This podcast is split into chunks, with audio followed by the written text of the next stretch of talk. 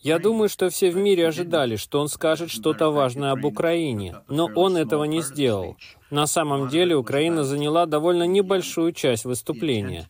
Во многом речь шла о намерении улучшить условия для россиян. Газ, отопление, общественный транспорт, школьные автобусы, ипотеку, здравоохранение. Конечно, он президент уже 23 года, и я думаю, что эти вещи все еще нуждаются в улучшении, и поэтому он говорил об этом. И потом, другая важная часть речи, как мне показалось, была своего рода указанием на то, что богатые люди в России, российская элита, работающая с правительством и поддерживающая его, будут защищены, и о них позаботится государство.